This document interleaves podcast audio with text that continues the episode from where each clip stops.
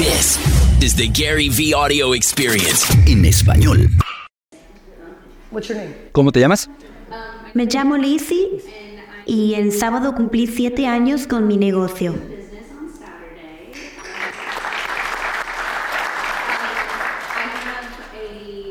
Tengo una compañía de producción y eventos. Nos especializamos en festivales de música y comida y bueno, acabamos de empezar también en Atlanta Genial. Y te vi por primera vez en un evento allá de la Avenida 92. en 2019. Ah, en 2019. Acabo de estar en el evento de la 92. Atlanta siempre es genial. Entonces, en aquella charla tú hablaste muchísimo de TikTok en 2019, ¿no? Que ya no era Musical.ly, pero todavía estaba ahí la gente bailando y haciendo como doblando canciones.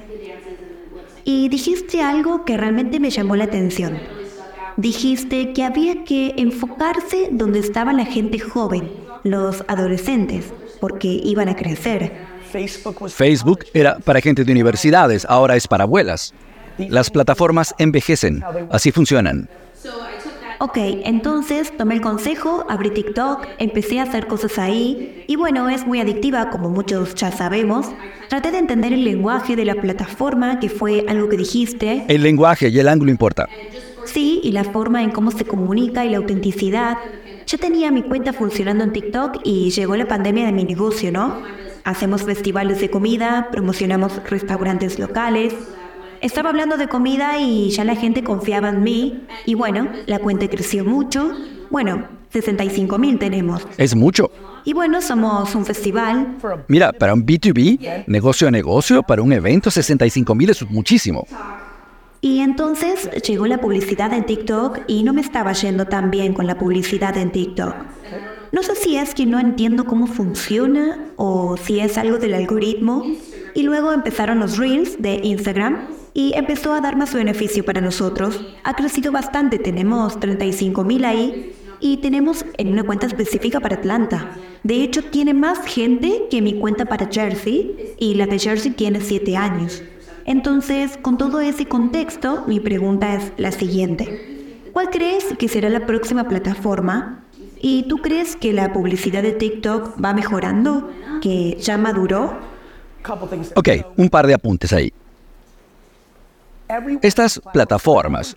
Mira, me encanta cuando la gente me dice, mira, inevitablemente alguien me va a enviar un email o un mensaje después de esta charla y va a decir, oh, te escuché y, bueno, hice TikTok por seis meses y no funcionó. Y yo le voy a decir, ok, yo jugué fútbol en mi patio y no funcionó igual que para los profesionales. Sí, el retorno de inversión, el ROI, de un balón de baloncesto para LeBron James, miles de millones de dólares. Para mí, menos de 20 mil. Me destruí las rodillas. Entonces, lo que decías, descubriste cómo hacer TikTok orgánico y eras buena. Pero, ok, la publicidad de TikTok, sí te voy a decir, no convierten tan bien como Instagram y Facebook porque Meta tiene 15 años refinando esto. Creo que la publicidad de TikTok funciona, sí. Creo que está reservado actualmente para el 1% de los mejores, sí. Incluso para nosotros, que tenemos mucho tiempo en esto, sube y baja, mientras nosotros refinamos y la plataforma también. La publicidad en Instagram funciona súper bien porque Meta tiene una información increíble del consumidor. El algoritmo de TikTok es adictivo porque te da lo que tú quieres ver, pero no te entiende igual de bien. Sabe lo que te gusta, pero Facebook realmente saben qué compraste, ¿entiendes? Te puede encantar los jets, los gigantes, pero a lo mejor no compras camisetas de deportes, pero a alguien más le gusta la mitad, pero compra 10 al año. Facebook es mejor entendiendo eso que TikTok. Por eso convierte diferente. Pero sube y baja. TikTok va a mejorar en eso. Pero en cuanto a la que viene, la razón por la que tengo una buena reputación es porque no adivino. Cuando yo te dije en ese evento en 2019 que TikTok era lo que venía, es porque TikTok ya estaba ahí. Yo soy bueno sabiendo qué es lo que está cuando el mundo no se ha dado cuenta aún. Entonces, lo veo algo más rápido, como los deportes. La gente que realmente no entiende los deportes, incluso un buen fan, no entiende que solo un poquito más de velocidad lo cambia todo. Por eso pasó lo que pasó en Indianápolis. Ese, punto 0.2 de diferencia es importante, especialmente, bueno, cuando ya está el juego muy avanzado. Lo igual con lo que yo hago para ganarme la vida. Yo no tengo que predecir nada.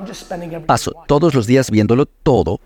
Y cuando es el momento, cuando sé que ya avanzó, no está de moda, no es Be Real o Peach, Vine iba en camino. Es el precursor de todo lo que tenemos ahora. Pero Twitter la compró, entonces nunca maduró. Pero en el momento, mira, soy intelectualmente muy generoso. Apenas me doy cuenta de que ya está lista, se lo digo al mundo. Porque no es como un secreto raro que tú te vas a robar. Hay muchísimo para todos nosotros, incluso hoy. La gente aquí sentada, yo sé que la mayoría que no ha ido, no se ha metido de cabeza con contenido en redes sociales, están aquí sentados pensando que es demasiado tarde, pero lo genial del marketing en redes sociales es que es un juego de quién lo hace mejor y no primero. Porque muchos de ustedes no han entrado porque, ah, me perdí el tren, se me fue. Pero es un juego de quien lo hace mejor. Yo ya estaba en TikTok, bueno, Musically, cuatro años antes de que yo dijera nada. Y tú te metiste y ya estaba bien. Entonces no sé qué viene después, pero paso 24 horas al día prestando atención para notarlo cuando sea el momento.